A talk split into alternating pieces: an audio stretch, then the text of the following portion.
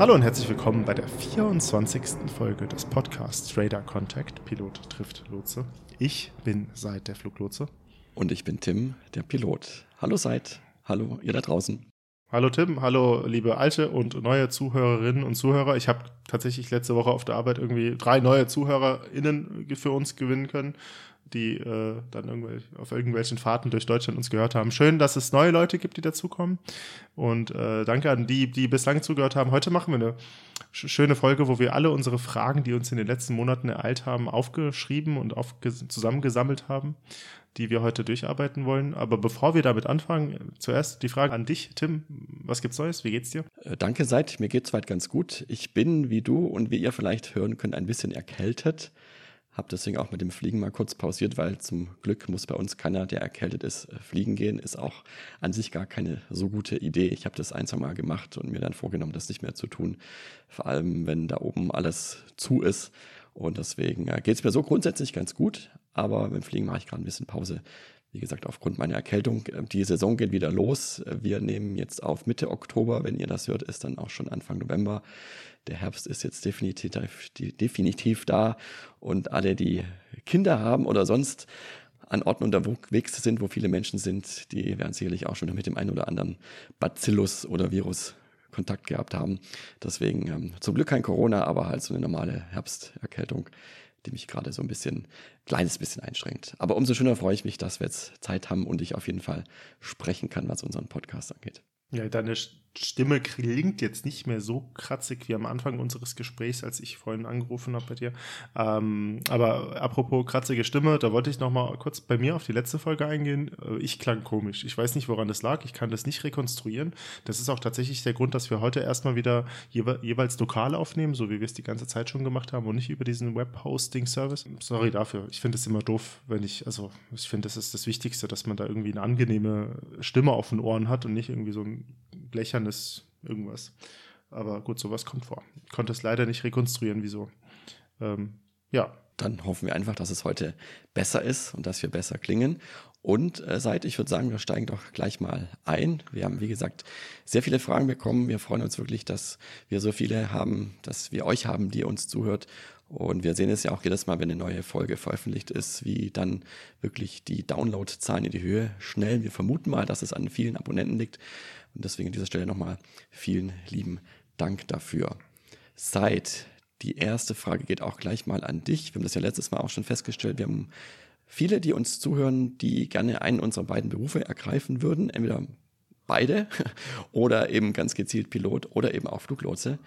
Und äh, sowohl ihr als auch wir haben viel Bedarf, was Nachwuchs angeht. Deswegen freuen wir uns sehr und können auch jeden denn und jede nur ermuntern, sich da mit näher zu beschäftigen und sich zu bewerben. Deswegen konkret die Frage von Jonas an dich zum Auswahlverfahren und Eignungstest Fluglotse. Das ist bei dir ja auch noch nicht ganz so lange her wie bei mir. Bei mir war es ja auch nicht Fluglotse, sondern Pilot. Aber wie läuft das konkret ab und was kannst du da für Tipps geben?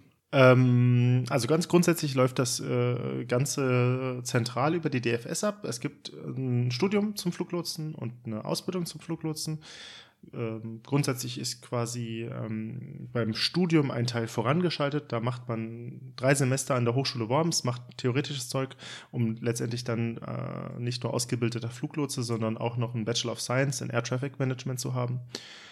Wenn man sich den Ausbildungsteil selbst anschaut, ist er gleich und am Ende schreibt noch der Student des dualen, des dualen Studiengangs Fluglotse eine Bachelorarbeit. Das Auswahlverfahren unterscheidet sich nicht. Grundsätzlich bewirbt man sich bei der DFS, als Fluglotse-Studium gibt es gewisse Einstellungstermine, nämlich immer die Semesterstarts jeweils. Als Fluglotse-Ausbildung kann man sich grundsätzlich ganzjährig bewerben. Da starten in unregelmäßigen Rhythmen Kurse.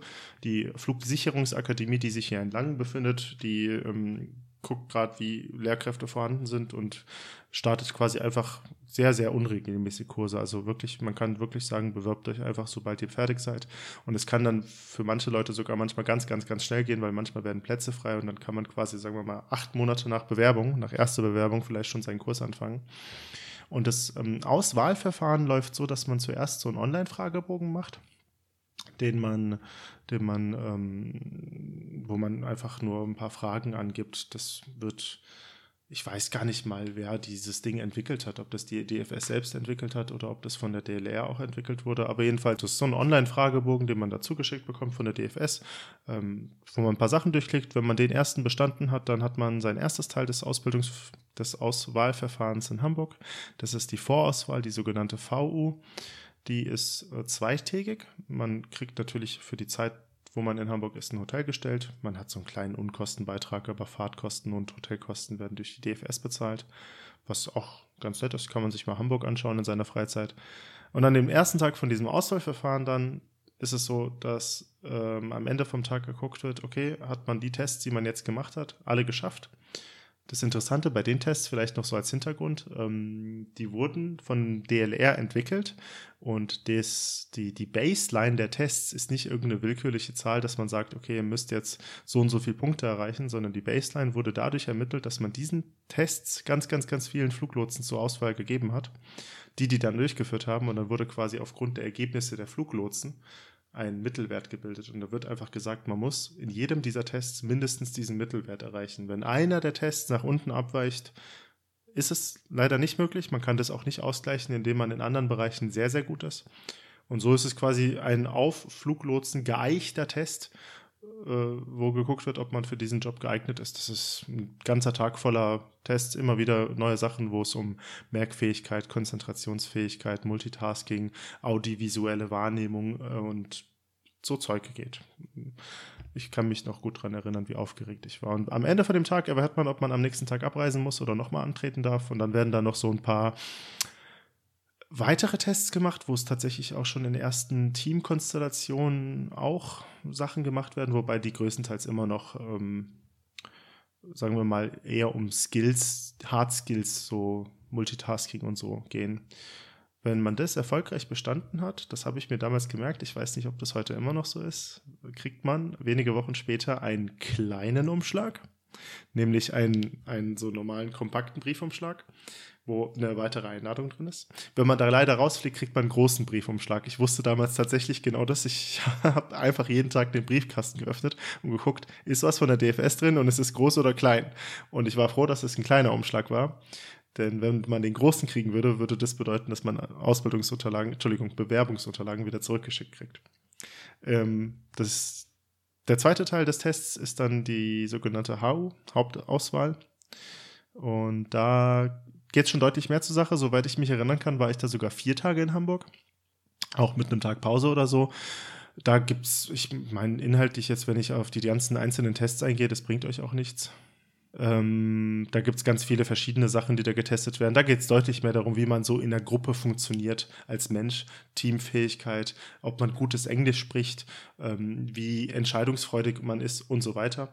Ähm, das ist, wenn es dann soweit ist, kriegt ihr darüber noch genug Informationen. Aber grundsätzlich ist es so, dass man schon sagen kann, dass die HU anstrengender ist und anspruchsvoller, weil man dann auch weiß, zu jedem Zeitpunkt guckt einem ein Psychologe oder eine Psychologin oder ein Fluglotse oder eine Fluglotsin, die Teil dieses Auswahlverfahrens ist, über die Schulter. Ja, wenn man das geschafft hat, dann kriegt man sogar noch am selben Tag tatsächlich einen Vertrag vorgesetzt, der vorausgesetzt, man hat die medizinische Tauglichkeit, die dann auch noch getestet wird, unterschriftsreif ist für eine Ausbildung als Fluglotse. Ich habe tatsächlich damals im Jahr 2012 im Februar den Vertrag unterschrieben und da stand auch schon drin, Ausbildungsbeginn 29.04.2013. Also es stand tatsächlich am letzten Tag meiner HU fest, wann ich meine Ausbildung anfange. Und ähm, dieser ganze Prozess, da sagt die DFS, sollte man so acht bis zwölf Monate einplanen für, für dieses Auswahlverfahren. Wie gesagt, manchmal, bei mir hat es tatsächlich länger gedauert. Meine erste Bewerbung war, glaube ich, Sommer 2011. Abschluss des Verfahrens Februar 12 und dann habe ich meine Ausbildung wiederum nochmal deutlich später angefangen. Das lag damals dran, dass nicht mehr so viele eingestellt wurden, aber aktuell werden wieder deutlich mehr eingestellt und dann sind die ganzen Prozesse deutlich beschleunigt. Vielleicht noch so als Nebennotiz, ich bin gleich fertig mit meinem Monolog. Es gibt einen Podcast, der diesen ganzen Prozess auch tatsächlich behandelt, wo man viel lernen kann und äh, wo es echt interessante Interviews gibt. Das ist so eine fünfteilige Serie, die die DFS rausgegeben hat, der heißt Cleared for Takeoff, der Fluglotsen-Podcast. Den, wenn sich jemand dafür interessiert, würde ich den weiterempfehlen. Ich habe ihn auch selbst durchgehört, ist ganz nett. Danke, seid Falk hatte eine ähnliche Frage, die sich an uns beide richtet, nämlich auch, wie das Auswahlverfahren aussieht und wie dann die Chancen für Übernahme aussehen und wie die Finanzierung jetzt speziell bei eben in der Frage der Pilotenausbildung aussieht. Dann mache ich mal kurz weiter. Nee, ich würde sagen, ich mache weiter. Lass mich doch fertig machen und dann lasse ich dich reden. Das ist tatsächlich ein interessanter Punkt mit der Finanzierung und mit der Übernahmegarantie. Dann sage ich das noch. Man muss grundsätzlich für die DFS-Fluglotsenausbildung nichts zahlen.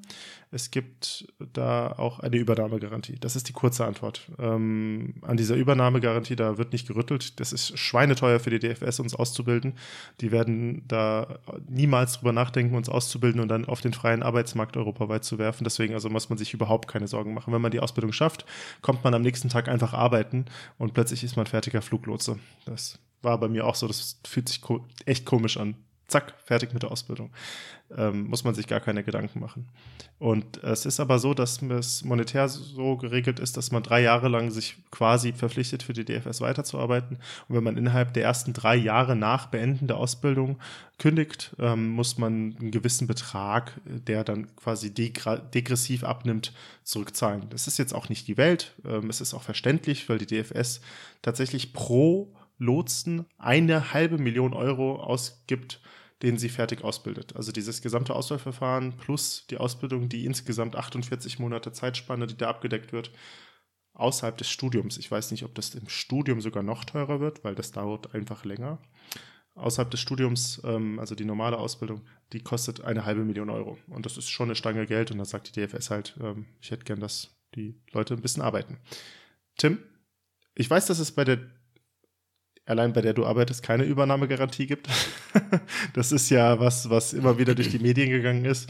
Aber ähm, erzähl doch ein bisschen kurz zu deinem Auswahlverfahren, zu der Ausbildung und dann auch noch zu den Fragen, die Falk hatte, nämlich Übernahme und Finanzierung. Du hast genau die richtige Frage gestellt, mich. Ich kann gern was zu meinem Auswahlverfahren sagen. Das ist aber jetzt schon über 20 Jahre her und deswegen auch nicht mehr aktuell. Ich weiß, da hat sich auch viel geändert. Deswegen möchte ich da auch gern, weil ich mich da auch nicht mehr so gut auskenne, auf offizielle Quellen verweisen, wir auch gern in unseren Show Notes verlinken. Aber die Pilotenauswahl funktioniert vom Prinzip her recht ähnlich wie die Fluglotsenauswahl seit und Falk.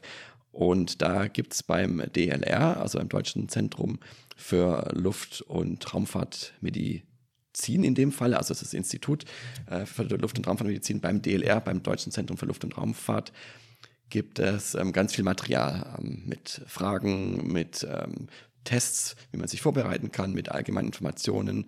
Und dann findet ihr, findest du auch bei der Fluggesellschaft deiner Wahl auch ganz viel Material, wie der konkrete Auswahlprozess abläuft, in welchen Schritten. Und es ist, wie gesagt, ein bisschen anders heute als früher, ähm, vom Grundsatz her recht ähnlich. Und äh, so erinnere ich mich auch daran, wie du es schreibst, beschreibst, seit nämlich, dass es ein, bei mir ein zweistufiges Auswahlverfahren war. Also ich war auch zweimal in Hamburg, einmal für zwei halbe Tage mit jeweils mit einer Übernachtung dazwischen. Das war so in einer großen Gruppe teils am Computer, teilweise noch mit Papier und Bleistift, wo so die kognitiven Fähigkeiten abgeprüft wurden, also räumliches Vorstellungsvermögen, Merkfähigkeit, Mehrfachbelastung, ähm, Kombinationsfähigkeit, englische Kenntnisse und so weiter. Und dann im zweiten Schritt, wenn der erste erfolgreich war, war ich dann für drei Tage in Hamburg. Das war noch relativ lang damals. Und das war so mehr die psychologische Untersuchung. Das war auch eine kleinere Gruppe und da wurde man auch wirklich einzeln und persönlich begutachtet. Ich kann mich erinnern, da in einem Raum zu sitzen mit ähm, bis zu drei oder vier anderen Personen, die aber alle mich beobachtet haben. Also da waren unter anderem Luftfahrtpsychologen dabei und immer auch ein äh, Auswahlkapitän der Fluggesellschaft, der eben speziell geschult ist und ein Auge dafür hat und natürlich auch viel Erfahrung mitbringt.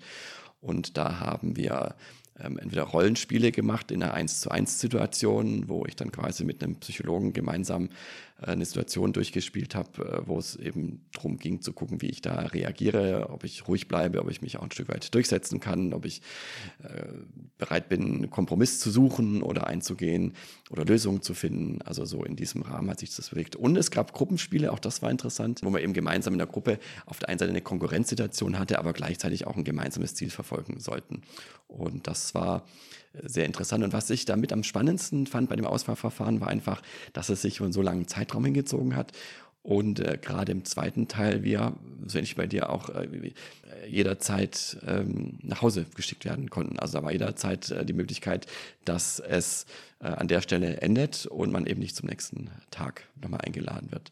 Also bei uns gab es keine äh, großen und kleinen Umschläge, sondern das war wirklich mehr so ein äh, mehr, mehrstufiger Prozess auch an den Tagen selbst. Und ähm, ganz zum Schluss, und das wird auch sicherlich heute wieder so sein, war es so, dass dann nochmal ein Interview, also ein ganz klassisches Bewerbungsgespräch kam, wo wir im Vorfeld äh, einige Fragen schriftlich beantworten sollten zu unserer Motivation, zu unserer persönlichen Entwicklung und so weiter. Und auf die wurde dann auch nochmal ähm, Bezug genommen und auf die eingegangen im Gespräch.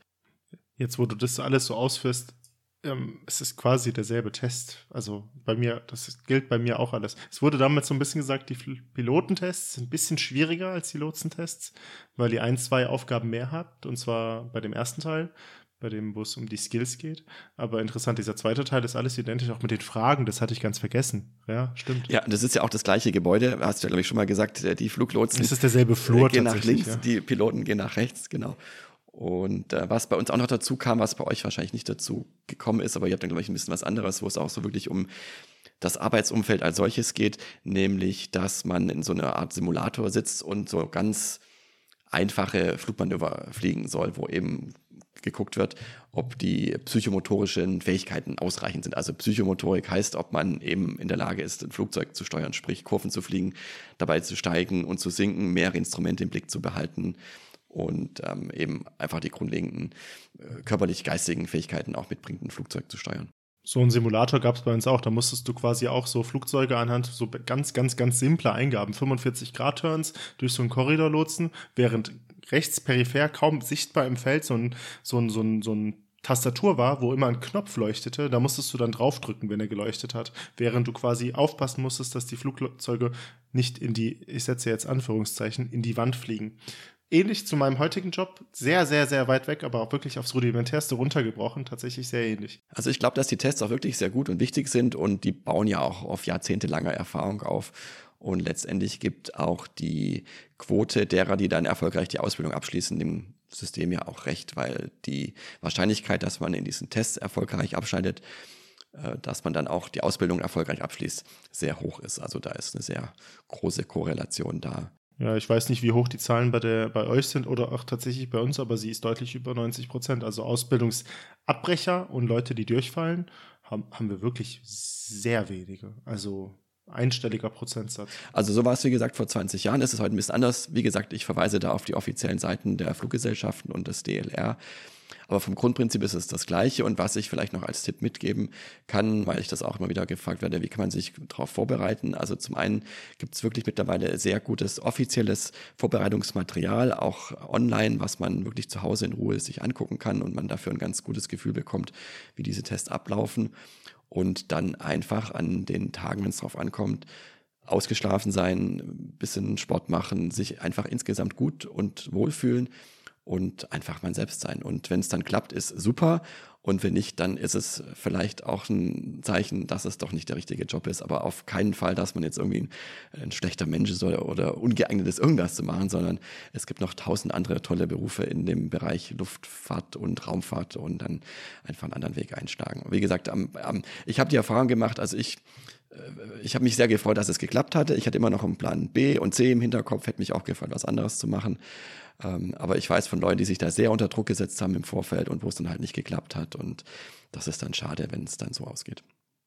Da habe ich tatsächlich zwei Sachen. Einmal als ähm, Hinweis noch, wenn man sich als Fluglotse bewerben will. Die deutsche Flugsicherung handhabt das so, dass sie einen Bewerber, der sich bereits bei einem anderen deutschen, Entschuldigung, europäischen ANSP, also ein anderer Flugsicherungsbetreiber, beworben hat und das dort nicht geschafft hat, dass sie diese Bewerbung dann nicht mehr berücksichtigt, also den Bewerber quasi auch als aussortiert empfindet. Das war ganz dramatisch damals. Das war ein Kollege, nee, das ist dann kein Kollege gewesen, sondern auch einer, der sich beworben hat. Der hatte die Voruntersuchung erfolgreich bestanden bei der DFS, hat dann zum Spaß noch bei Skyguide, also in der Schweiz, auch noch mal eine Voruntersuchung gemacht. Dann haben die Schweizer ihn dort rausgekegelt und das hat er dann public, also quasi in voller Transparenz bei der Hauptuntersuchung gesagt Und dann haben die bei der HU gesagt, haben die sich beratschlagt, haben gesagt, nee, sorry, dann können, kannst du leider nicht weitermachen. Also er hätte das gar nicht machen müssen. Und dann ist quasi so ein bisschen der, der Grundgedanke, wenn man das vorhat, das zu machen, beispielsweise jetzt jemand ist, der in der Nähe von Maastricht, also in der Nähe von, von, von Eurocontrol wohnt in der Nähe von Luxemburg, oder ein Schweizer, ein Österreicher, der sagt, er würde das gerne in Deutschland probieren, probiert es erst in Deutschland. Weil andersrum ist es oft, machen die ANSPs da nicht diese diese, diese, diese Barriere. Aber wenn man beispielsweise erst bei Austro Control oder bei Skyguide durchgefallen ist, berücksichtigt einen die DFS nicht mehr. Das andere ist, Tim, aber dann quasi, obwohl sich ja. bei dir verändert hat, weißt du, wie das aktuell ist? Weil das ist ja tatsächlich wirklich eine sehr relevante Frage. Die Ausbildung selber, äh, die Kosten, da werden ja Piloten bei der Airline, bei der du arbeitest, beteiligt. Jetzt müssen wir keine Zahlen nennen, aber ist wahrscheinlich immer noch so. Und gibt es eine Übernahmegarantie? Wie funktioniert das? Kannst du dazu was sagen? Es ist tatsächlich so, dass man die Ausbildung als Pilot zunächst mal selbst bezahlt, zum großen Teil. Die ist auch nicht günstig. Es ist aber eine Investition natürlich in die Zukunft, weil im Moment, und das ist eine Antwort auf die zweite Frage von dir, seit der Markt für Piloten sehr günstig ist. Wir brauchen dringend, dringend, dringend Piloten, äh, nicht nur bei uns, letztendlich auf der ganzen Welt. Natürlich ist es keine Garantie, dass es in fünf Jahren noch genauso ist. Vor zwei, drei Jahren während Corona hieß es, wir haben viel zu viele, aber im Moment sieht es wieder genau umgekehrt aus. Also es ist eine gute Investition in die Zukunft.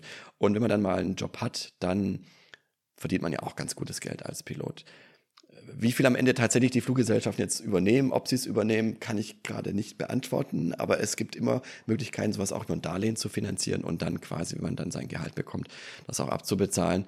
So ähnlich war es bei mir auch. Ich hatte damals das Glück, dass die Fluggesellschaft einen Teil der Ausbildungskosten damals übernommen hat und den Rest habe ich über ein Darlehen finanziert. Und um das ähm, abzuschließen mit der Übernahmegarantie, weil du auch danach gefragt hast, kann ich im Moment auch nichts dazu sagen, wie das ist. Müsste man auch mal bei den Fluggesellschaften selbst reingucken, zumal ja viele Fluggesellschaften auch mittlerweile als Gruppe unterwegs sind, zwar aus einzelnen Airlines bestehen, aber letztendlich eine gesamte Gruppe sind und natürlich auch da immer gucken, wo gerade Bedarf besteht.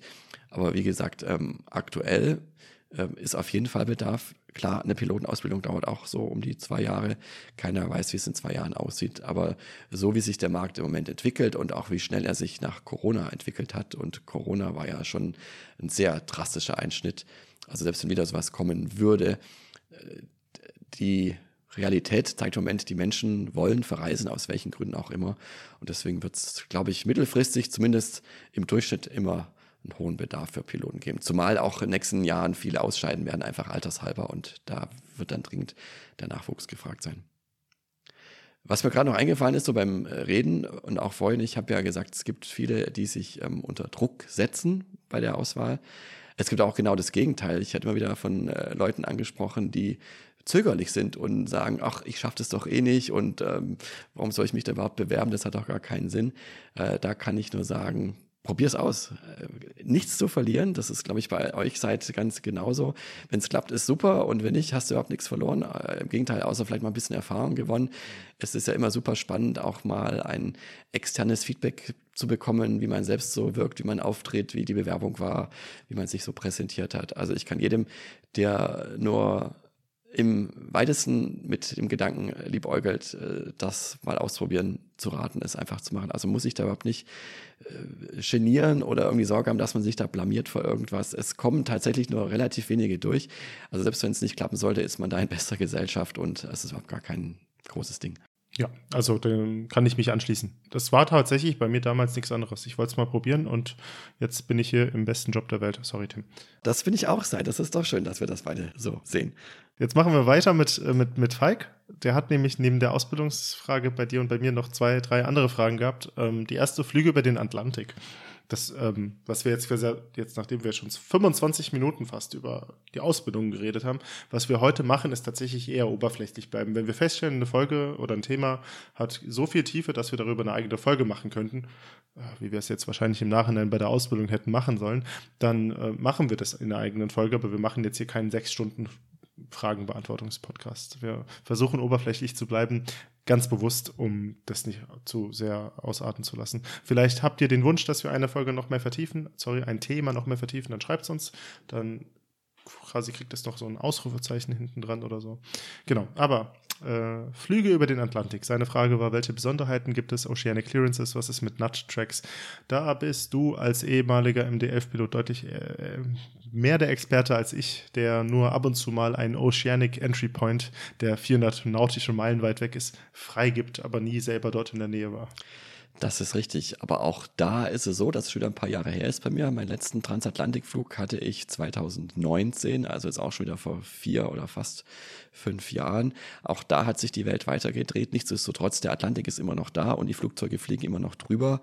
Und ähm, seit ich weiß, dass wir da schon mal drüber gesprochen haben, weißt du, ich habe jetzt auch nicht mehr aktuell nachgeguckt, aber ich hatte mal vor einiger Zeit die Zahl gelesen, wie viele Flieger tatsächlich, wie viele Flugzeuge tagtäglich den Atlantik überqueren. Wir haben drüber, nee, 2000? Ja, ich habe auch sowas ja, 2000 im ja. Kopf. Also es ist wirklich eine sehr große Zahl von Flugbewegungen in beide Richtungen. Und ähm, beim Atlantik ist es so, es ist ein besonderes Gebiet, weil er eben besondere Eigenschaften hat. Das erste beim Atlantik ist, dass es keine Radarkontrolle gibt, weil einfach die Radargeräte nicht so weit reichen.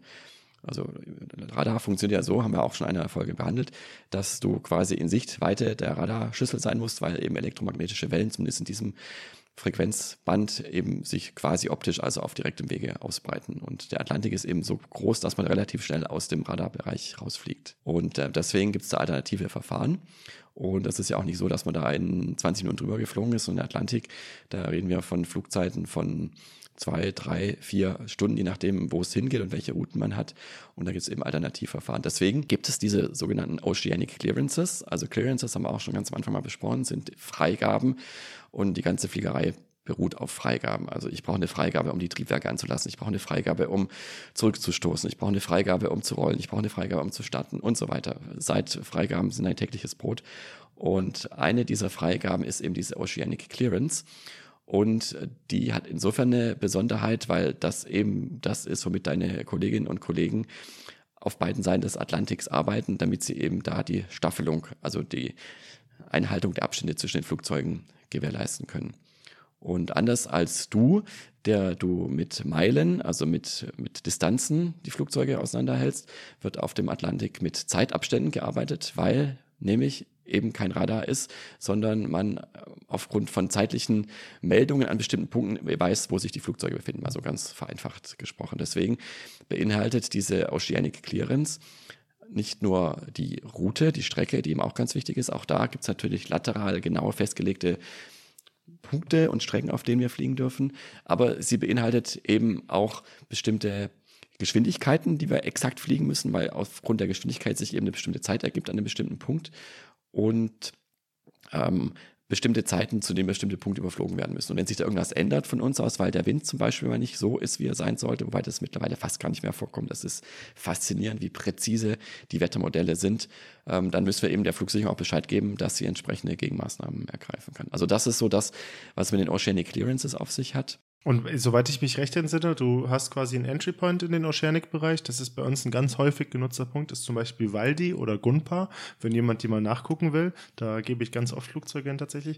Und dann fliegst du ähm, über den Atlantik, sorry, über den Atlantik und dann gibt es wieder einen Oceanic Exit. Also dann verlässt du dort wieder diesen Bereich des Oceanics und dann bist du wieder auf normalen Nav-8-Routen, also wo du von Punkt zu Punkt fliegst. Und zwischen diesen beiden Entry- und Exit-Point, also über dem Oceanic, fliegst du doch einfach ähm, immer 10er Längengrade ab. Erinnere ich mich da richtig? Also du fliegst beispielsweise 50 Nord, 30 Ost und dann fliegst du zu 50 Nord, 20 Ost, 50 Nord, 10 Ost. Jetzt fliegt man nie 50 Nord genau ab, sondern macht quasi einen Großkreis, geht also ein bisschen hoch, geht ein bisschen runter, aber man fliegt von 30 Ost zu 20 Ost zu 0 Ost, Entschuldigung, zu 10 Ost und so weiter. Erinnere ich mich da richtig? Genau. Können wir auch gerne eine Karte dazu verlinken, das ist nämlich ganz interessant. Also der Atlantik. Entschuldigung, ich muss jetzt kurz einmal sagen, ähm, 20 Ost, 30 Ost, 40 Ost, das ist ähm, Osteuropa, das ist totaler, das ist total das West, schlechte ja. Beispiel. Lass uns über West reden, aber, weil wir sind in Deutschland, glaube ich, 6 Ost, also wenn man 10 Ost fliegen würde, wäre man halt schon in Polen, ja. Stimmt, ja, und der berühmte 30 West ist so die Mitte des Atlantiks. Genau, ähm, das ist alles West. Der bezieht sich auf äh, Greenwich, London, wo der Nullmeridian durchgeht. Genau. Also der Atlantik ist ein festgelegtes Gebiet, wie du schon richtig gesagt hast. Es gibt die Entry- und Exit-Points, die aus fünf Buchstaben bestehen, sowie alle anderen Wegpunkte auch, mit denen wir so tagtäglich arbeiten. Aber zwischendrin gibt's eben nur die geografischen Koordinaten. Und da hast du ganz recht Zeit. Die basieren auf den Längengraden, also äh, 10 West, 20 West, 30 West und so weiter, ähm, und auf den Breitengraden, die dann wiederum aber mit ähm, einzelnen Graden, also 56, 57 Nord, 58 Nord und mittlerweile eben, weil halt auch so viel los ist, ähm, teilweise halbe, also 56 Grad 30 Minuten. Das ist genau die Mitte zwischen 56 Grad Nord und 57 Grad Nord. Ähm, und wer sich ein bisschen mit äh, Kugelgeometrie oder Navigation beschäftigt und auskennt, weiß, dass die Punkte auf parallelen Breitengraden, also zum Beispiel 56 Grad Nord und 57 Grad Nord, sind genau 60 Meilen auseinander, weil die Längen gerade immer gleich lang sind sozusagen. Die verändern ihre Länge ja nicht, weil die quasi immer durch die Pole gehen, während die breiten Parallele, und jetzt wird es schon ein bisschen komplizierter, die werden immer kleiner sozusagen. Aber der Abstand ist jeweils immer 60 Meilen, ähm, wird jetzt aber auf 30 Meilen teilweise reduziert, einfach um mehr Kapazität zu schaffen. Also quasi, wenn man von Nord nach Süd geht, um das mal, bei Längen, ich, also mich verwirren Länge und Breiten gerade auch tatsächlich immer. Aber das, was wir worüber wir reden, ist ein Flugzeug, was quasi ähm, Richtung Westen fliegt, hat nördlich von sich nochmal einen in 30 Meilen Entfernung ungefähr. Genau. So könnte man das bildlich sprechen. Ähm, ich glaube, da ist wirklich gut, mal eine Karte mit beizufügen, wo man sich das gut angucken kann. Und da kommen jetzt nämlich auch die Tracks ins Spiel. Das ist nämlich ganz spannend. Du hast jetzt gerade so gesagt, die Routen gehen über einen Großkreis. Ja, grundsätzlich ja. Das wäre natürlich der ideale Track, also die ideale Flugroute in einer idealen Welt. Aber wir haben keine ideale Welt, weil es Wind gibt und weil es eben Flugbewegungen gibt. Und die Flugbewegungen, die sind so, dass vormittags europäischer Zeit alle von Ost nach West, also von Europa nach Nordamerika fliegen wollen und umgekehrt dann äh, nachmittags nordamerikanischer Zeit wieder zurück von West nach Ost, also von Nordamerika nach Europa fliegen wollen. Und um diesem Schwung einigermaßen gerecht zu werden und das einigermaßen zu steuern und zusätzlich auch die Winde auszunutzen, sprich möglichst immer mit Rückenwind oder möglichst wenig Gegenwind zu fliegen, werden zweimal am Tag diese Tracks festgelegt und damit quasi Empfehlungen oder Vorgaben, auf welchen Routen die Flugzeuge zu fliegen sind, die man dann eben auch mit seinem Flugplan entsprechend beantragen kann. Und äh, wer uns schon öfters gehört hat und sich ein bisschen mit Meteorologie auskennt, weiß auch, dass der Wind in der Regel immer von West nach Ost pustet. Deswegen dauern die Flüge von Europa nach USA auch in der Regel eine Stunde oder noch länger, länger als in die andere Richtung. Und deswegen gehen die Routen äh, nach Nordamerika immer möglichst am Wind vorbei, also am Jetstream vorbei, während die Routen zurück immer möglichst durch die Jetstreams verlaufen. Ja, tatsächlich ist irgendwie die kürzeste Strecke von New York nach London mal um fünf Stunden erflogen worden, wenn man jetzt die Concorde außen vor lässt, was einfach eine krasse Zeit ist, ja, weil in der umgekehrten Richtung brauchst du halt schon ein, ein, zwei Stündchen länger. Also Business Class lohnt sich von London nach New York.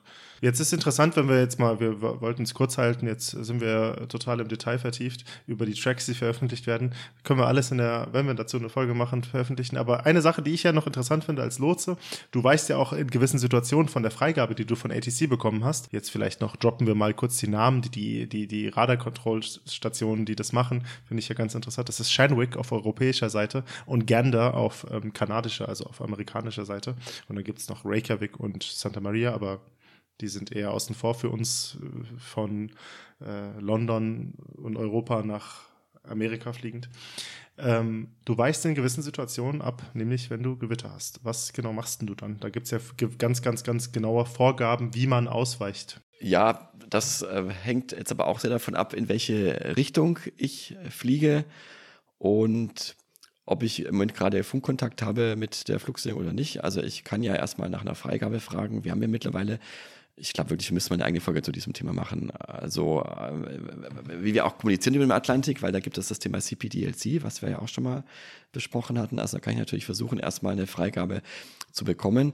Aber wenn das eben nicht geht, dann äh, kann ich ausweichen, muss aber dann die Flughöhe verlassen, um eben zu verhindern, dass ich da möglicherweise einem anderen zu nahe komme.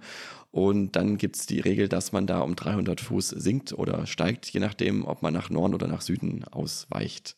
Ja, genau, das finde ich nämlich interessant. Also das Wetter ist halt so, wie es ist. Du hast dein Flugradar, das zeigt dir halt so ein bisschen an, oh, das Wetter dehnt sich halt Richtung Norden sehr weit aus. Dann drehst du also nach Süden und in südlicher Richtung hast du das noch im Kopf. Sinkst du dann oder steigst du dann? Also nach Norden ähm, sinke ich und nach Süden steige ich. Genau, und wenn dann halt einer 30 Meilen südlich von dir fliegt, der sagt, oh, ich will lieber nach Norden ausweichen, ich sag mal, das passiert jetzt eher selten, meistens weichen alle in dieselbe Richtung aus, aber who knows, der würde dann halt sinken und dadurch hättet ihr dann wiederum auch eine gewisse vertikale Staffelung zueinander, wenn ihr in derselben Flughöhe vorher geflogen werdet finde ich einfach nur ganz interessant, dass es da eine Arbeitsweise gibt, die quasi ähm, darauf basiert oder quasi ein Fundament noch hat, nämlich das Fundament, was, wenn ich keinen Fluglotsen erreichen kann. Diese HF-Verbindung, die ist schrecklich, also High Frequency. Das sind ganz, ganz, ganz, ganz lange Wellenlängen, die einmal über die Ionosphäre reflektiert werden. Darüber haben wir ja mal in der ersten oder zweiten Folge geredet.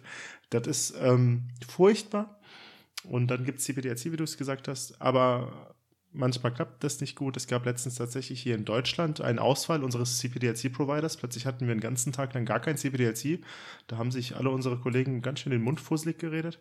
Ähm, nur so, dass es da diese Arbeitsweise gibt. Aber ich glaube tatsächlich, äh, das, was du sagst, stimmt, weil wir haben erst eine weitere Frage von ich habe hier irgendwie 14 Fragen. Wenn wir so weitermachen, sind wir bei vier Stunden. Wir müssen mal ein bisschen Tempo reinlegen. Sonst äh, heben wir uns einfach die Fragen fürs nächste Mal auf. Ja, genau. Wir machen daraus eine, auf jeden Fall eine eigene Folge. Aber du wolltest noch was sagen? Nur eine Sache dazu. Ähm, tatsächlich, weil ich gesagt habe, dass das schon lange her ist, dass ich Oceanic Clearances gebraucht habe, äh, ist nicht ganz richtig. Also auf dem Flugzeug, wo ich jetzt bin, nämlich A320-Flotte, äh, haben wir auch eine Handvoll Ziele, wo wir tatsächlich in den Nordatlantik fliegen also in den Nordatlantik im Sinne von geografischem äh, Gebiet äh, Nordatlantik und da auch Oceanic Clearances für brauchen. Ähm, ich habe selber jetzt zum Beispiel kürzlich erlebt auf dem Flug nach Island. Also wenn wir nach Keflavik fliegen, äh, da brauchen wir auch eine Oceanic Clearance. Die ist ein bisschen kleiner und ein bisschen kürzer und es ist ja auch nicht so weit. Das ist auch mit der Radar- und Funkabdeckung ein bisschen einfacher. Aber auch da brauchen wir eine Oceanic Clearance. Also es ist jetzt auch nicht ganz so. Aber es ist jetzt nicht so, wenn ich hier diesen großen, den großen Teich auf einem großen langen Flug überquere und das volle Prozedere da bedienen muss. Dann lass uns das Thema Atlantik kurz abhaken. Ähm, wir nehmen das mal mit, dass wir da vielleicht sogar eine eigene größere Folge machen, auch wenn wir da jetzt viel drüber gesprochen haben. Falk hat noch zwei weitere Fragen mitgenommen. Ähm, er hat einmal gefragt, veröffentlichte Sprechgruppen, ob wir uns immer an die Sprechgruppen halten, halten, die veröffentlicht sind und wie wir so in Prüfungssituationen damit umgehen. Ich will kurz zu der Prüfungssituation schon mal eine kleine Anekdote raushauen. Das meinte nämlich ein ähm, baltischer Kollege von mir, der bei uns jetzt die Ausbildung gemacht hat und bei uns arbeitet. Er meinte, hier in Deutschland der Alltag ist relativ entspannt und das ist okay arbeitbar. Aber wie die Deutschen in Prüfungssituationen selbst kleinste Fehler nicht verzeihen, das macht ihn fertig. Also er hat diese Diskrepanz zwischen der Realität, so tägliches Arbeiten aufgezeichnet und dem, wie krass genau in Prüfungssituationen hingeguckt wird. Und er hat auch gemeint, in der Fahrschule ist es ja auch so. Und da ist mir aufgefallen, stimmt, ja, wenn man sich so umguckt, wie oft ein Blinker vergessen wird, kein Schulterblick gemacht und in der Prüfungssituation ich habe dazu jetzt keine, ich, ich werte das nicht. Ich finde tatsächlich das sinnvoll, wie genau hingeguckt wird. Aber in der Prüfungssituation, da hast du ja schon die Führerscheinprüfung wegen dem kleinsten Fehler unter Umständen nicht bestanden. Muss man sagen, bei den Lotsen ist es tatsächlich auch so. Ähm, es wird sehr genau auf die Sprechgruppen geguckt. Da muss man sich schon wirklich, da darf man kein Komma verschlucken. Also, nee, das ist jetzt übertrieben. Man darf schon ein Komma mal verschlucken, aber man sollte sich schon an die Sprechgruppen halten. Wie ist das jetzt bei den Piloten? Ich glaube, für euch spielt das mal eine deutlich wichtigere Rolle, das Sprechen, weil das ja euer Hauptwerkzeug ist als bei uns. Für uns ist das Sprechen mit euch natürlich auch wichtig, aber es gibt auch viele andere Dinge, die nebenher auch wichtig sind. Ich habe für mich den Anspruch, keinen großen Unterschied zu machen zwischen der Prüfungssituation und dem Alltag, weil ich finde, Alltag ist Prüfung genug und auch da möchte ich möglichst sorgfältig und gründlich arbeiten. Und ähm, deswegen jetzt auch gerade was das Sprechen angeht, gibt's da gar keine Unterschiede. Also klar würde man sich vielleicht noch ein bisschen mehr konzentrieren, wenn es eine Prüfungssituation ist, aber es ist vom Gefühl her und vom Arbeiten her kein großer Unterschied. Ähm, zumal wir ja auch unterschiedliche Prüfungssituationen haben. Also wir haben ja die Prüfungen im Simulator. Ähm, da spielt der Sprechfunk auch eine Rolle, aber jetzt keine so wesentliche, weil wir ja nicht mit echten Fluglotsen da sprechen. Also da macht dann quasi der Ausbilder hinten den Fluglotsen und achtet eben darauf, dass wir auch dran denken, mit der Flugsicherung zu reden und unser Problem auch entsprechend schildern, wobei es da oft dann auch darum geht, ähm, gar nicht so sehr die Standardsprechgruppen zu benutzen, natürlich auch, aber vielmehr, wie kann ich möglichst kurz ein Problem schildern und mir Hilfe holen. Und das sind wiederum Szenarien, für die gibt es ja keine Sprechgruppen. Genau. Und das andere, wo man wirklich dann sagen könnte, vielleicht aus dem Alltag da auch drauf geachtet werden muss, sind unsere Line-Checks, also unsere jährlichen Linienchecks. Da wird natürlich auch drauf geachtet. Aber ich, ich würde mal sagen, das Thema Sprechgruppen ist bei uns gar kein großes Thema, weil wir haben da eine sehr hohe Disziplin, glaube ich, in, in Deutschland insgesamt, aber auch jetzt bei unserer Airline.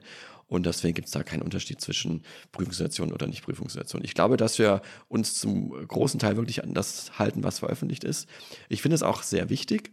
Also in Deutschland, ja, klar, da versteht man sich auch so, aber gerade wenn man mal ein bisschen ins Ausland fliegt und vor allem weiter weg fliegt auf andere Kontinente, äh, da ist es elementar wichtig, dass man da die Standardsprechgruppen benutzt, weil sonst verstehen die einen nicht.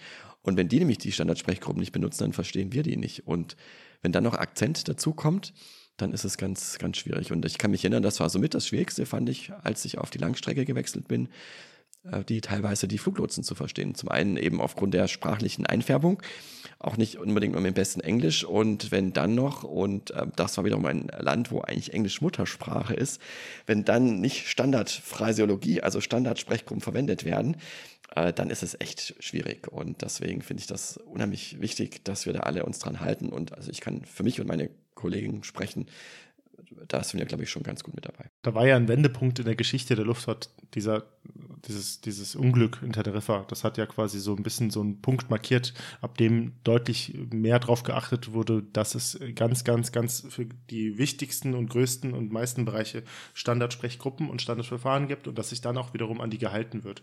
Und da wird immer auch wieder was Neues hinzugefügt. Ähm, ein Beispiel ist zum Beispiel, dass man dort ähm, eingeführt hat, dass man unterscheidet zwischen Departure und Takeoff. Das Wort Takeoff und das, da, da hält sich jeder Lotse und jeder Pilot 1000%ig gefühlt dran, wird nur verwendet, wenn man eine Startfreigabe gibt. Wenn man über den Prozess des Startens redet, redet man über Departure. Und das ist was ganz, ganz, ganz Sinnvolles. Ähm, so gibt es andere Beispiele auch. Und ähm, als ich gerade an Teneriffa gedacht habe und du über die Prüfungssituation, nämlich die Checksituation geredet hast, ist mir auch noch so eine Anekdote eingefallen, nämlich, dass dort kein Fluglotse sitzt bei euch, der den Fluglotsen imitiert, sondern das immer ein erfahrener Senior-Checker-Pilot macht. Und ein Contributing Factor, das Teneriffa passiert ist, war, dass der Captain des, der KLM-Maschine tatsächlich ganz, ganz, ganz oft im Simulator saß und in der Rolle des Checkers gearbeitet hat und ganz oft Fluglotsen quasi immer Fluglotsensprüche gemacht hat, also Funksprüche. Und dadurch war er quasi in einer, wurde gesagt, im Nachhinein unter Umständen in der mentalen Situation, dass er quasi ein Picture hat, was er ja gar nicht hat, weil der Fluglotse natürlich ein Picture hat und er nicht. Nur so ist mir letztens, habe ich dazu einen Bericht gelesen. Seit, wir, wir haben ja auch mal über das Thema Sprache im Cockpit insgesamt geredet. Und das ist mir jetzt gerade, als du gesprochen hast, noch eingefallen, um das noch ein bisschen weiterzuführen, aber ohne jetzt zu sehr ins Detail zu gehen. Die ganze Sprache im Cockpit bei uns ist ja sehr präzise und sehr knapp. Also wenn man da als Aussteller zuhören würde oder mal so ein Cockpit-Video sich anguckt, wundert man sich manchmal schon, wie, wie wenig emotional oder wie wenig Umgangssprache da auch mit dabei ist, zumindest solange es um die dienstlichen Dinge geht. Und ich glaube, deswegen haben wir auch beim Funken so eine Disziplin, weil wir einfach insgesamt eine sehr präzise Sprache haben und die Dinge, die bei uns im Ablauf vorgesehen sind, einfach immer ganz präzise benennen. Also wenn ich ein Triebwerk anlasse, dann sage ich Engine 2 Start. Oder wenn ich möchte, dass der Kollege das Fahrwerk ausfährt, dann sage ich Gear Down. Und nicht, lieber Kollege, wärst du so freundlich, mir das Fahrwerk auszufahren, sondern das sind einfach ganz klar festgelegte Sprechweisen. Und da macht es auch keinen großen Unterschied, ob wir mit ähm, euch reden oder mit uns im Cockpit quasi sprechen. Ja, das ist bei uns auch nicht anders. Ne? Also wenn ich irgendwie meinem als, als, als Koordinationslotse meinem Radaristen sagen will, dass der Lufthansa aus München released for climb ist, also dass er ihm eine Steigfreigabe geben darf im fremden Luftraum, dann sage ich, dann warte ich kurz ab, eine Lücke, wo er mich hört und sagt, Lufthansa aus München released for climb. Und dann sage ich das. Ohne, also das muss er dann auch aufgreifen und verarbeiten. Und da ist ganz viel, wenig Emotion dabei. Aber ähm, ich möchte tatsächlich einfach auf, nochmal auf die Frage halten, wir uns immer an die Sprechgruppen. Ähm, nein, tatsächlich muss man einfach ganz offen und ehrlich sagen, ähm, das ist Teil dessen, was man irgendwie als Drift nennt.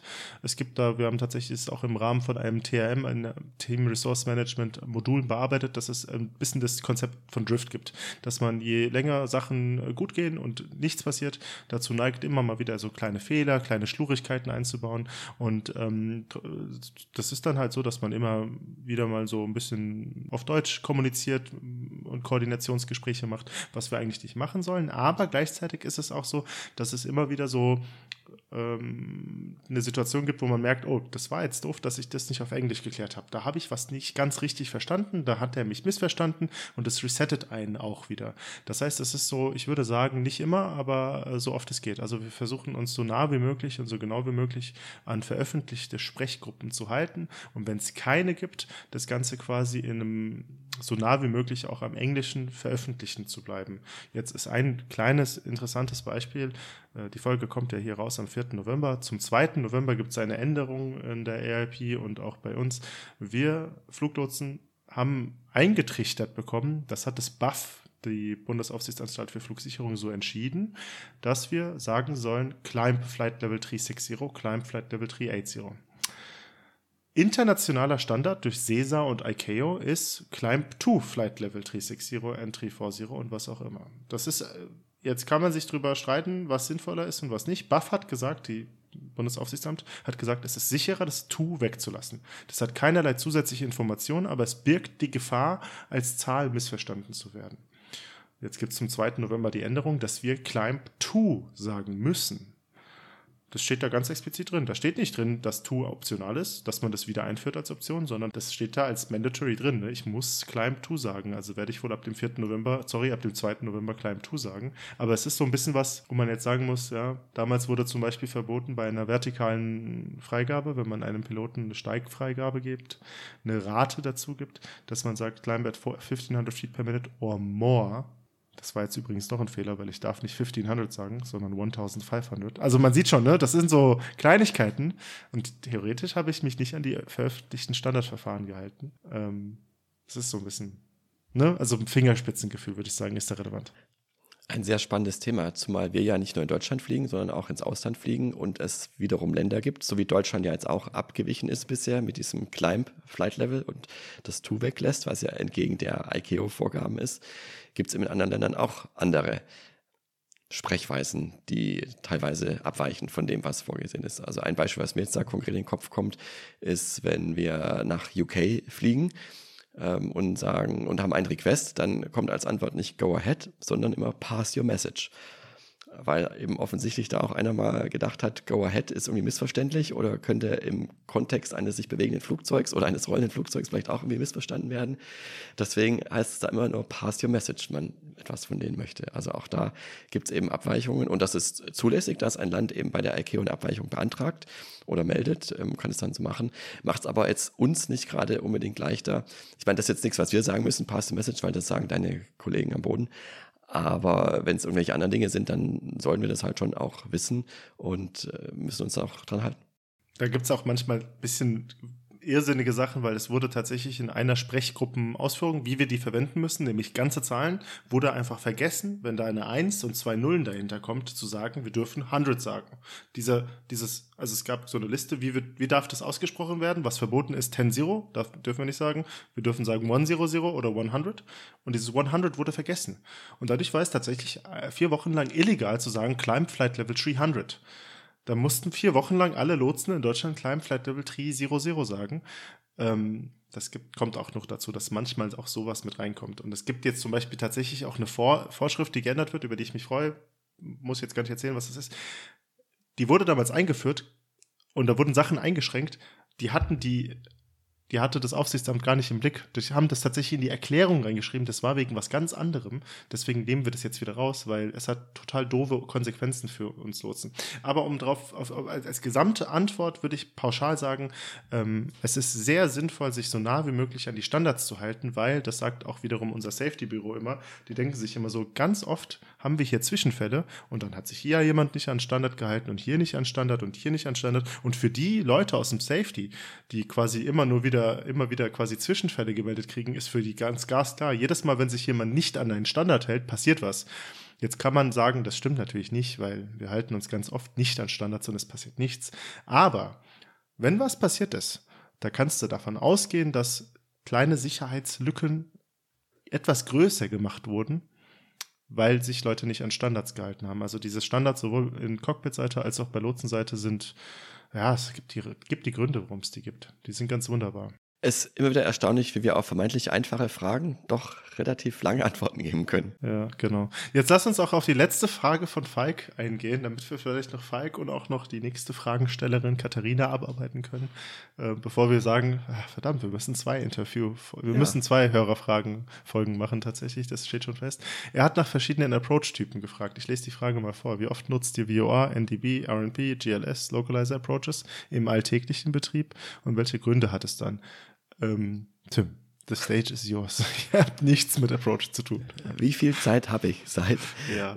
Das ist eine Frage, die auch ein oder zwei Folgen füllen könnte.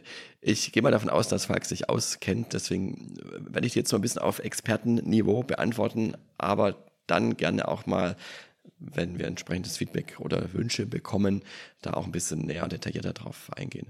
Also grundsätzlich lässt sich sagen, es gibt verschiedene Arten von Anflügen, entweder basierend auf bodengestützten Systemen, das ist das ganz klassische ILS zum Beispiel oder ILS, wie wir sagen, also Instrumentenlandesystem, wo vom Boden aus ein Leitstrahl oder sogar zwei Leitstrahlen ausgestrahlt werden, die einmal die Führung über dem Boden, also quasi Linie über dem Boden vorgeben, das ist eine Gerade, weil das technisch nicht anders machbar ist, ähm, vorgeben. Und zum anderen eben den Winkel im Raum, den wir fliegen. Und äh, das führt dich bis zum Boden, das ist auch das, was die maximale Anwendbarkeit hat, wo wir auch wirklich bei äh, quasi null sich landen können, weil ein das sicher bis zum Boden führt.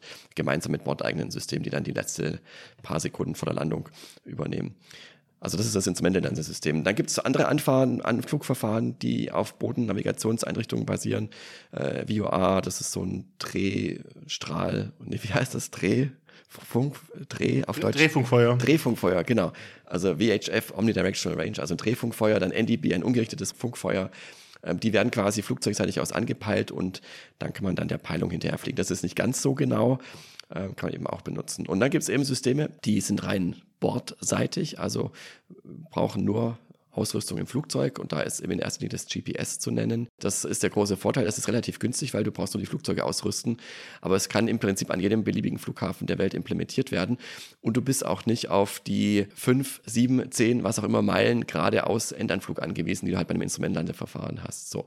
Deswegen äh, lange Rede, kurzer Sinn. An den allermeisten Flughäfen gibt es ähm, ILS-Verfahren, also Instrumentenlandeverfahren, weil es einfach die lokalen Gegebenheiten auch hergeben, weil ich da immer ein schönes Stück geradeaus vor der Landung fliegen kann.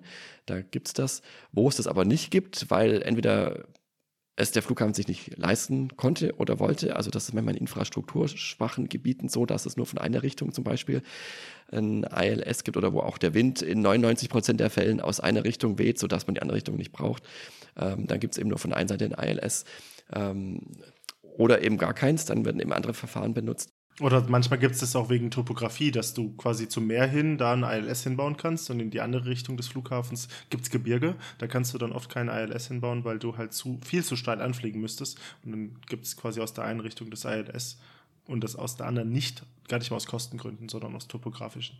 Genau, und was es dann noch gibt, das habe ich beim letzten Mal, glaube ich, erzählt, ähm, diese sogenannten Circling Approaches, also man quasi das ILS von der einen Seite runterfliegt, dann halt mit Rückenwind, aber so nicht landen will und kann und dann quasi in einer bestimmten Höhe den Anflug ähm, abbricht, aber nicht durchstartet, sondern quasi dann ähm, zur Seite wegfliegt, am Flughafen vorbeifliegt und dann von der anderen Seite her nach Sicht landet. Und ähm, das ist ganz toll, aber da kann ich bei einer anderen Gelegenheit ein bisschen ausführlicher drüber sprechen. Da haben wir mittlerweile bordseitig ganz gute Unterstützung durch unseren äh, Bordcomputer, mal auf Deutsch gesagt, also unser FMGS Flight Management äh, Guidance System genau, oder FMS Flight Management System, äh, wo wir den äh, Flugweg auch ähm, programmiert nutzen können und quasi auch mit Hilfe des Autopiloten abfliegen können, auch wenn es jetzt nicht ein geradeaus Anflug ist wie bei einem klassischen ILS. Also deswegen, äh, wir nutzen diese anderen Anflugverfahren dann, wenn es notwendig ist, weil eben kein ILS verfügbar ist. Wie gesagt, wenn eben der Wind mal von einer anderen Richtung weht oder die Topografie das hergibt. Und ähm, ansonsten nutzen wir natürlich auch die anderen Anflugverfahren, üben das auch regelmäßig im Simulator. Aber ich würde mal sagen, so aus meiner Erfahrung raus, 90 Prozent und mehr sind äh, klassische ILS-Anflüge. Und bei den ILS-Anflügen ist, glaube ich, der Hauptgrund, warum man die dann nicht fliegen kann, obwohl sie gäbe, ist, dass sie halt gewartet werden müssen. Ganz oft ist ein ILS unserviceable, gerade spät abends oder so wird schon mal die Antennen ausgeschaltet, weil ich weiß nicht, wie oft das äh, zertifiziert werden muss. Es gibt eine bei der DFS ein eigenes Tochterunternehmen, die ähm, FCS Flight Calibration Services, die haben so eine Beach King Air oder so, weiß ich gar nicht, so einen ganz total coolen Flieger. Dazu verlinke ich gerne eine Folge vom Omega Tau Podcast. Die sind da mitgeflogen und die machen Kalibrierungsflüge für das ILS. Es ist total cool, was die da machen. Das stimmt, ja. Und der Vorteil vom ILS ist halt auch nicht nur, dass es eben ein geradeaus Anflug ist, wo man sich schön stabilisiert auf die Landung vorbereiten kann, sondern dass er eben halt auch bei jedem Wetter nutzbar ist. Also bei jedem Wetter im Sinne von ähm, Nebellagen. Also natürlich bei Gewitter klar nicht, wenn da direkt auf der Landebahn oder vor der Landebahn Gewitter steht.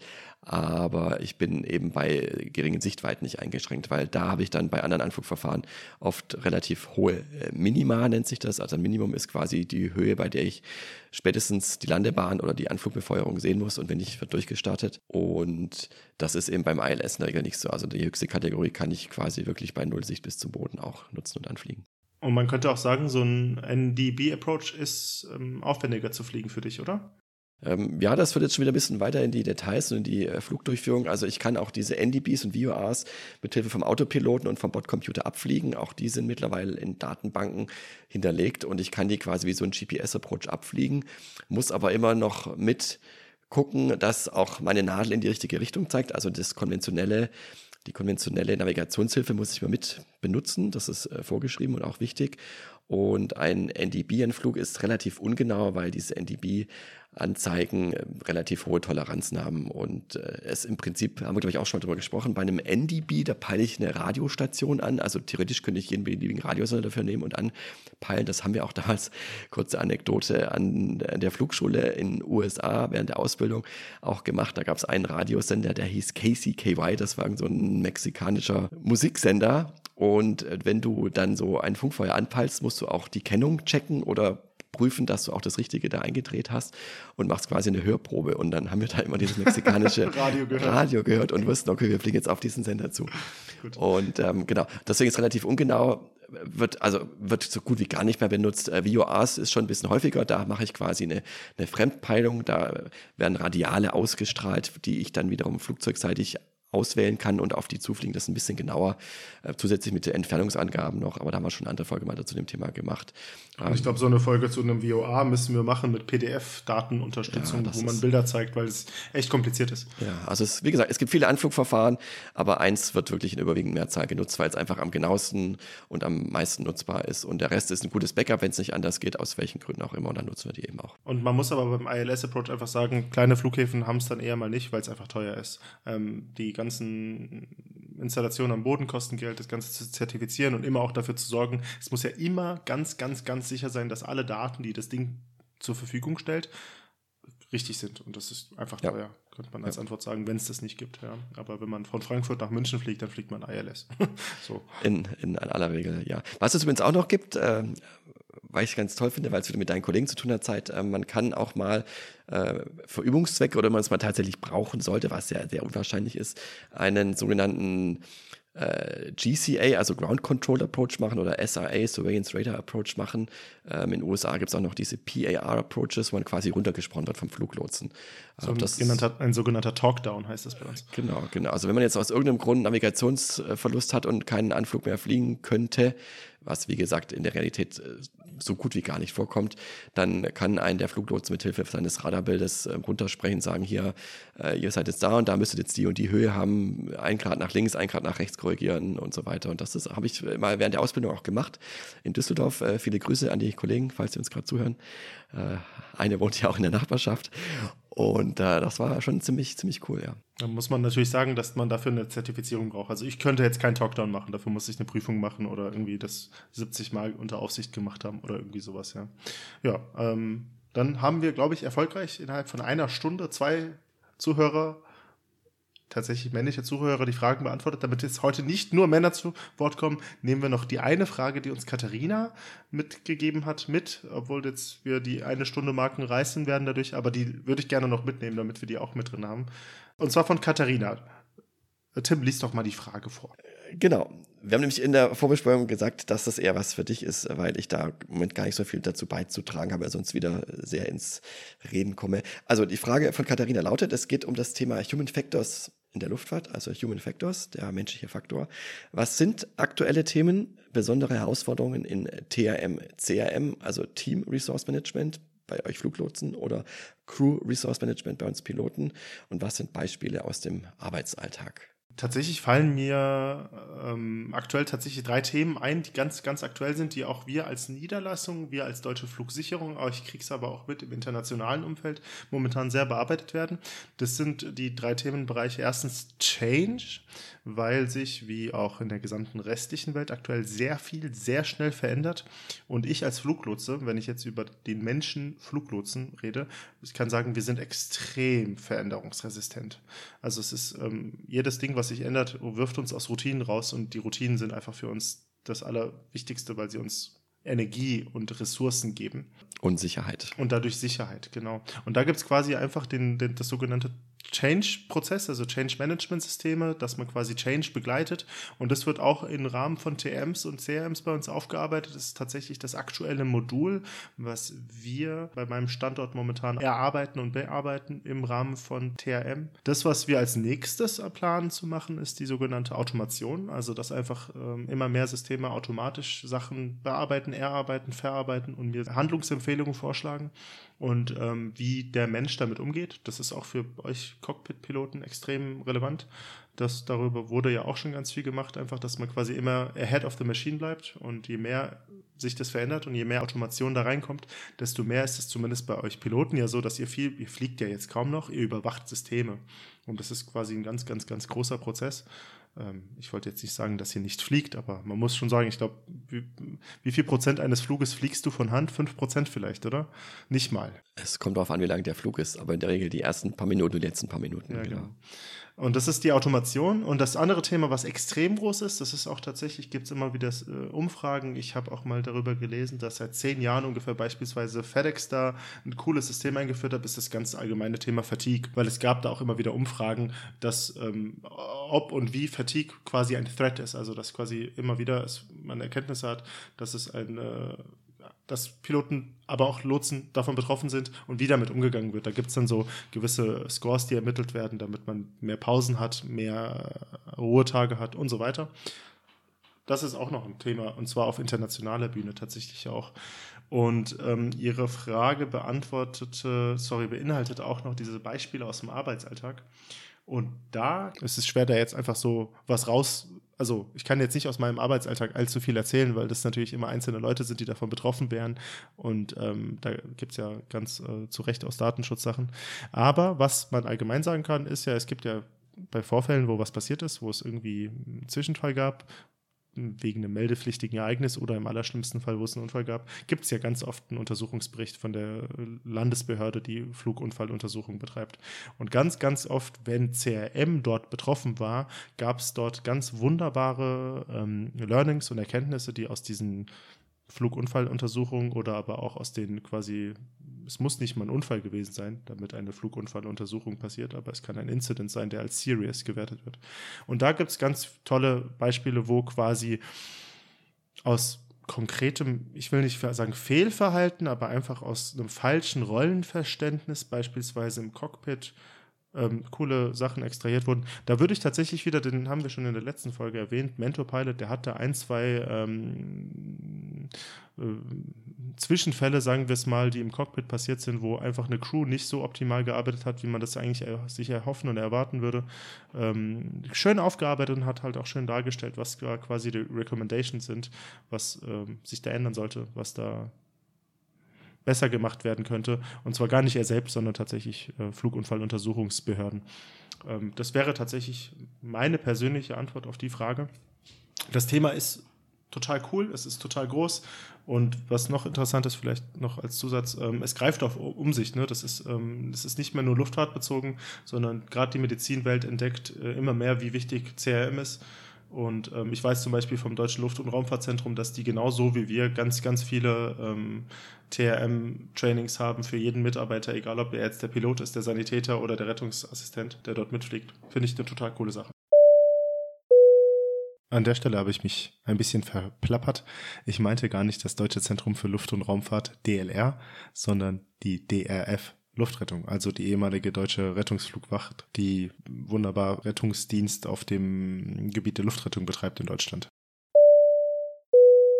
Ich finde das Thema auch total interessant und spannend, aber weil es so weitgehend und tiefgreifend ist, würde ich da jetzt an der Stelle auch gar nicht mehr viel dazu sagen wollen. Du hast jetzt ein paar Beispiele genannt. Äh, das Einzige, da hast du recht, ähm, es ist ein zunehmend wichtiges Thema, weil einfach die Welt um uns herum sich auch verändert. Äh, wer mal sich ein bisschen mit auseinandersetzen möchte, ein Schlagwort zu dem Thema, was mit unserer Welt gerade passiert, ist äh, VUCA. Ich weiß, was du schon mal gehört hast, seit V-U-C-A. Nee, tatsächlich nicht. Die Abkürzung steht für Volatility, Uncertainty, Complexity und Ambiguity. Also unsere Welt wird immer schneller, veränderlich, immer unsicherer, immer komplexer und immer uneindeutiger. Also das sind diese vier Buchstaben bei VUCA.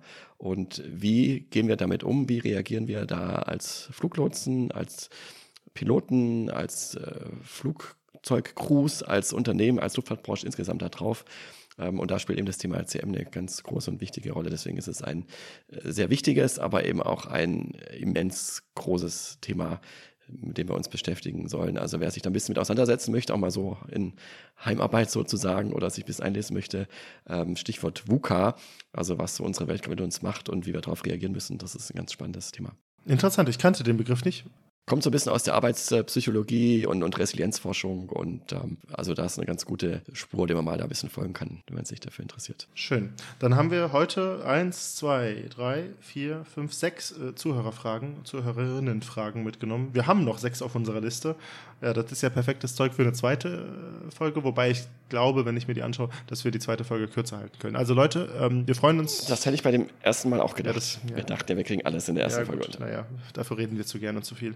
Ähm, Leute, wenn ihr äh, Fragen habt, äh, noch weitere oder wenn ihr noch ein Thema noch ausführlicher behandelt haben wollt, schreibt uns gerne. Podcast at radar-contact.de ist die E-Mail-Adresse eures Vertrauens. Für heute beenden wir die äh, Folge mit den ersten sechs Zuhörerfragen und machen dann das nächste Mal weiter mit mehr. Und dann ist ja im Dezember auch noch unsere Weihnachtsfolge geplant. Ob das jetzt eine Folge wird oder zwei, da hm, müsst ihr euch noch geduldig zeigen. Das wissen wir tatsächlich einfach noch nicht. Mal schauen, wie wir das machen, Tim. Aber wir haben eine Weihnachts-Special-Folge geplant und freuen uns, wenn ihr im Dezember auch noch dabei seid. Wünschen euch ansonsten einen schönen Start in den Herbst jetzt, in den Winter bald schon. Und danken euch allen fürs Zuhören. Vielen Dank, Tim, für die Folge heute. Ähm, hoffentlich schaltet ihr wieder rein, wenn es beim nächsten Mal heißt Radar Contact, Pilot trifft Lotse. Ich bin Seid der Fluglotse. Und ich bin Tim, der Pilot. Danke Seid, danke fürs Zuhören. Bis bald. Ciao.